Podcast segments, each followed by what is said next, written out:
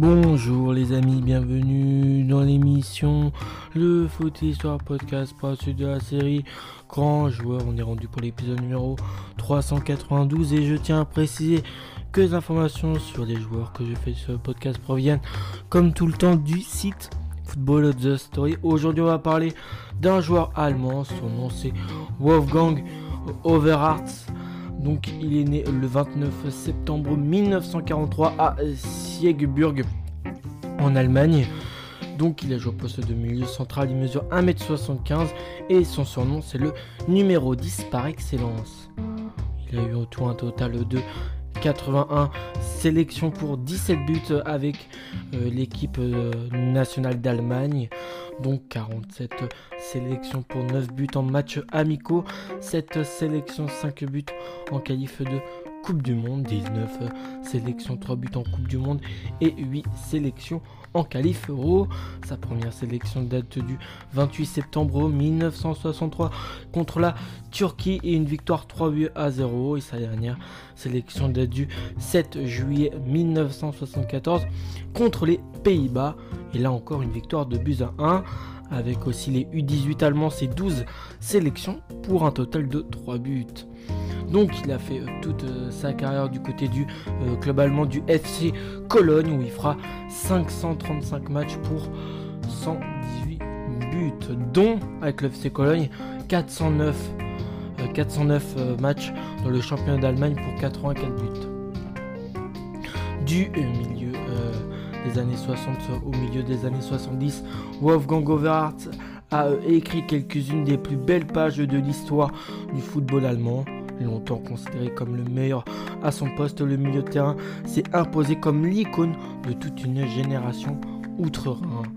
Passionné de football après le triomphe de la RFA lors du miracle de Berne en finale de Coupe du Monde 1954, le jeune Wolfgang Wolfgang euh, débute à l'âge de 10 ans dans le club local du SSV Sieburg repéré euh, à l'âge de 14 ans par des sélectionneurs des équipes de jeunes. Le prodige allemand joue euh, dès lors dans les sélections juniors et fait l'objet de convoitises des plus grands clubs allemands comme le Borussia Dortmund et le Bayern Leverkusen. Il choisira finalement le FC Cologne, aussi populaire à l'époque que le Bayern Munich. Il était encore assez balbutiement, balbu, balbutiement euh, et euh, qui a pour euh, entraîneur un certain Zlatko Kajkowski, réputé pour laisser la chance aux jeunes joueurs, aux jeunes pépites. dès sa première saison, il s'impose comme l'un des grands artisans du sacre Bundesliga des Gerbock, la première dans la formule actuelle, le championnat actuel. Par la suite, le FC Cologne ajoute deux Coupes d'Allemagne à son palmarès en 1968 et 1977. Pendant près de 15 ans, ce brillant technicien impose sa finesse et son élégance dans l'entrejeu. Donc euh, voilà, il était voilà, en euh, c'est l'un des grands artisans du premier sacre euh, de, du FC Cologne dans le championnat qu'on connaît actuellement, dans le fonctionnement actuel.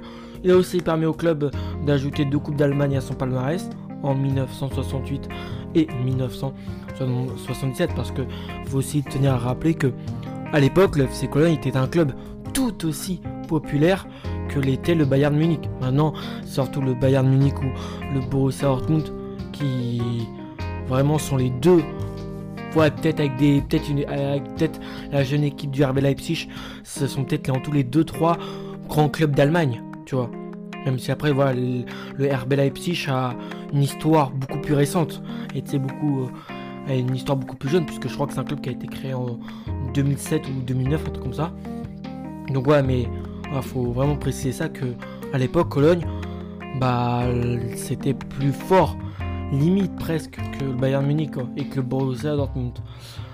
Donc voilà, pendant près de 15 ans, ce brillant technicien euh, impose sa finesse et son élégance dans l'entrejeu de l'équipe allemande après le départ du champion du monde et ami Hans Schrafer. Il devient l'âme du club rhénan malgré de nombreuses offres émenant euh, de clubs allemands et étrangers. Overhart euh, restera fidèle à son équipe de cœur tout au long de sa carrière. Entre 1963 et 1977, il dispute au total 409 euh, matchs de Bundesliga pour 84 buts inscrits. Dès euh, lors, l'équipe nationale profite également de ses talents multiples, capables d'effectuer des ouvertures sur plus de 50 mètres. Il contrôlait tous les ballons avec une précision diabolique et donnait le tournis aux défenseurs adverses. Le jeune prodige fait ses débuts en sélection en 1963 et s'impose immédiatement comme un titulaire indiscutable et en deviendra une pièce maîtresse lors de la saison 1964-1965. 65. Avec Franz Beckenbauer, il est l'un des plus jeunes Allemands à participer euh, à la Coupe du Monde de 1966 puisqu'il n'a que 22 ans. Donc voilà, Beckenbauer, il, est un peu... il, est avec, Franz Beckenbauer, il, est l'un des plus jeunes Allemands à avoir participé à, cette Coupe du Monde 1966, euh, remportée par l'Angleterre en plus. Hein. La première et seule Coupe du Monde euh, gagnée par les Anglais. Et à ce moment-là, bah, on lors de la Coupe du Monde 1966, il avait que 22 ans. Avec l'équipe de RFA, il atteint la finale et s'incline voilà, en prolongation euh, contre euh, l'Angleterre. Justement, je venais euh, de vous le dire. Hein. Et c'est une victoire anglaise 4 buts à 2. En 1970, c'est face à l'Italie qu'il s'incline cette fois lors d'une demi-finale considérée comme l'un des plus beaux matchs de la compétition. Nos meilleurs milieux de terrain du tournoi devant des joueurs comme Sandro Mazzola ou encore Tostao.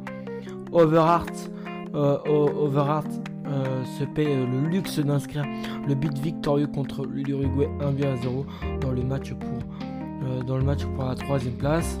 Suite à ces performances internationales, un journal brésilien parlera d'un joueur qui possède la grâce d'un danseur étoile, l'endurance d'un cosmonaute et l'intelligence euh, d'Einstein, Albert Einstein, qui va faire un petit cours d'histoire, qui est euh, un mathématicien, si je ne me trompe pas, euh, qui est autiste.